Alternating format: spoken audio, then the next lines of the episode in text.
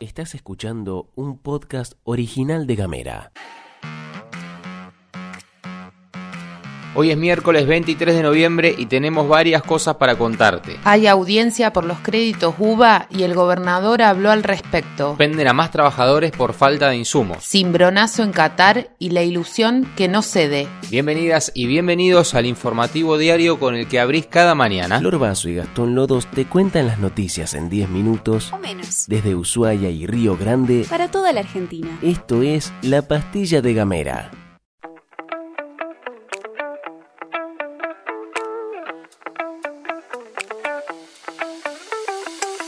Arrancamos en Río Grande para contarte que hoy se va a llevar adelante la primera audiencia de conciliación entre las y los tomadores de créditos hipotecarios UBA y el Banco de Tierra del Fuego, todo esto en el ámbito judicial. La audiencia se va a llevar adelante en el Juzgado Civil y Comercial 1, que está a cargo del juez Horacio Bocardo, y se espera que las partes puedan llegar a un acuerdo. En ese marco, el gobernador Melella dijo que los créditos UBA son un salvavidas de plomo que le dieron a la gente durante el gobierno de Macri y que desde el BTF tiene la indicación política de resolver. Hemos pedido al Banco Central la autorización de una propuesta que es dar un crédito para cancelar. Esto lo dijo el gobernador de la provincia. Melella también reconoció que una de las vías de solución de todo este bolonqui es que se apruebe una ley a nivel nacional.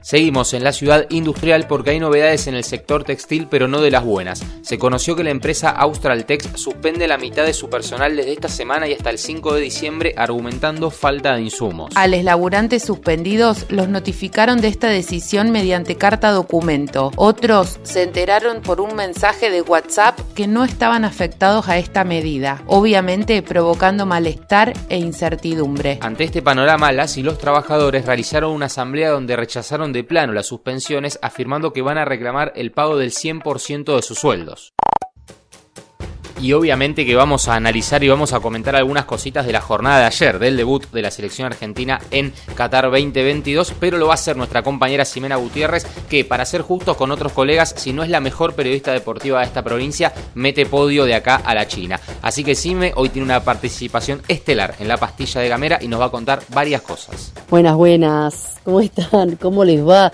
Arrancamos una mañana diferente, ¿no? Porque hoy quizás íbamos a estar esperando estar dando otra noticia. Lamentablemente tenemos que decir que el arranque de la selección nacional no fue el que todos esperábamos, quizás eh, cae frente a que en la previa parecía el rival más accesible, no fácil, ¿eh? más accesible y que increíblemente leyó muy bien al equipo argentino y lo dejó siempre siempre en posición fuera de juego, porque también entró en vigencia este bar 3D, que va a ser bastante polémico en algunas situaciones, pero por otro lado también, si no hubiera sido quizás por esa interacción de la tecnología, no se habría advertido esa falta sobre Leandro Paredes en el área y no habríamos tenido la chance de abrir el marcador a los 9 minutos a través de los 12 pasos que lo convirtió Lionel Messi. Después de eso, fueron todas situaciones anuladas, tres de ellas en clara, en clara este, situación de gol, por un hombro, por ejemplo, lo vamos a ver, no se sorprendan gente, esto va a ser muy pero muy este, natural.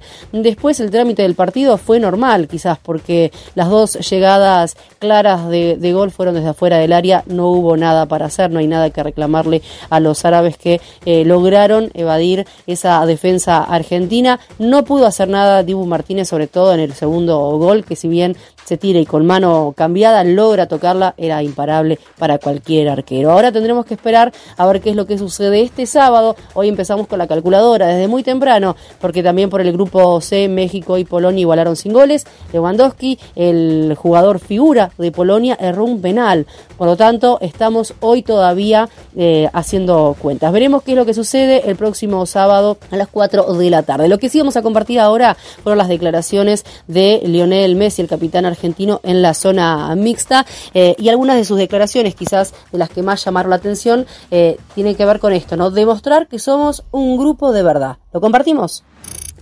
Y este es un grupo que, se destaca por eso, ¿no? Por la, por la unión, por la fuerza grupal y creo que ahora es el momento de, de, eso, de estar más unidos que nunca, de, demostrar que somos fuertes de verdad. Hace tiempo que, que este grupo no pasa por una, una situación una situación de esta, de esta manera, de una derrota y de estar obligado.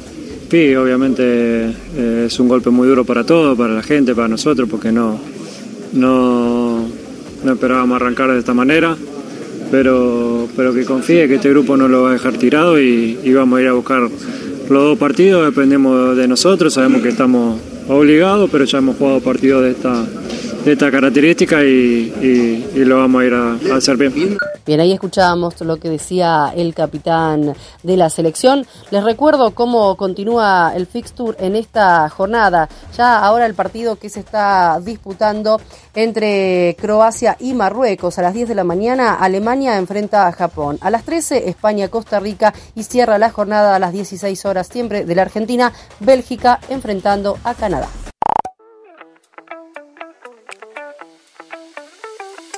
La vicepresidenta Cristina Fernández de Kirchner pidió al juzgado de Capuchetti que el jefe de la banda, cuya fachada era vender copos de azúcar, Gabriel Carrizo, sea procesado como coautor del intento de magnicidio. El tema es que un peritaje en el celular de Carrizo que hizo el Ministerio Público Fiscal aparecieron una serie de mensajes incriminatorios que fueron detectados por la querella de la vicepresidenta. Dos horas después de los hechos, llevados adelante por Sabac Montiel, Carrizo le escribió a un contacto suyo mensajes como recién intentamos matar a Cristina y mi empleado le quiso disparar, va a ir preso. Además, en otro mensaje, Carrizo reconoce que el arma era suya y frases como esta HDP ya está muerta. En base a esto, la defensa requirió al juzgado que vuelva a indagar a Carrizo como coautor del intento de homicidio. Ahora está procesado como cómplice. Y en las indagatorias, en su momento, no se había preguntado nada sobre estos chats. Más allá de estos mensajes y otras señales, en la investigación no está incluida la figura de asociación ilícita. Y como dato final para este momento, el informe del que estamos hablando está hace cerca de un mes en la causa que tramita el juzgado de María Eugenia Capuchetti, pero hasta ahora no fue tomado en cuenta. Seguimos en el plano nacional porque se publicó en el boletín oficial que el ANSES dispuso un aumento del 15,62% en las asignaciones familiares. Desde diciembre la asignación por nacimiento será de 11.418 pesos, por adopción de 68.283 pesos y por matrimonio de 17.098 pesos. En ese orden, también se dio a conocer que el gobierno acordó con la representación gremial y las cámaras empresarias un aumento del salario mínimo del 20% de acá a marzo del año que viene. En términos porcentuales se va a pagar un 7% en diciembre, un 6 en enero, un 4 en febrero y otro 3 en marzo de 2023. Si mirás esos porcentajes, puede decirse que están acorde e incluso por encima a la inflación infernal que estamos teniendo, ya que si los números de noviembre son iguales o parecidos a los anteriores, no habrá menos del 6% de inflación. Sin embargo, en términos nominales, la cosa viene muy jodida y refleja perfectamente el problema de atraso que tienen los sueldos en nuestro país, porque cuando se termine este aumento, el salario mínimo en Argentina será recién en marzo de 69.500 pesos. En noviembre, el INDEC midió que el valor de la canasta básica total para una familia de dos niños y dos adultos es de 139.783 pesos. Estás escuchando Gamera. Hablamos distinto.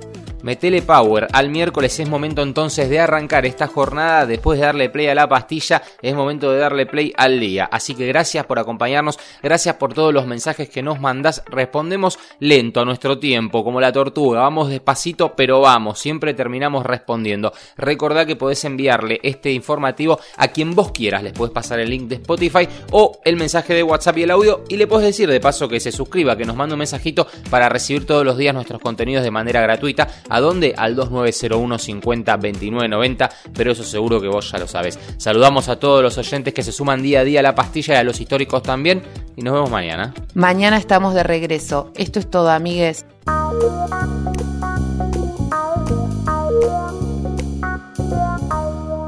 Estás escuchando un podcast original de Gamera.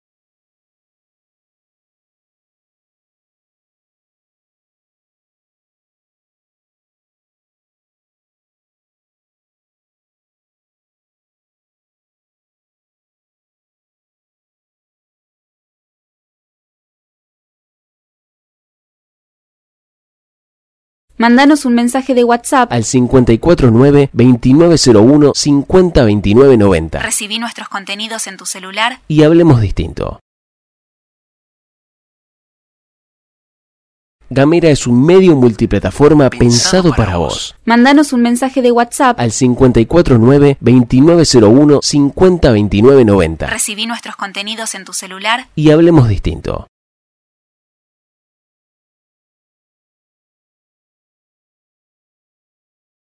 Encontranos en Spotify. Somos Gamera Podcast. Seguí nuestros contenidos en gamera.com.ar.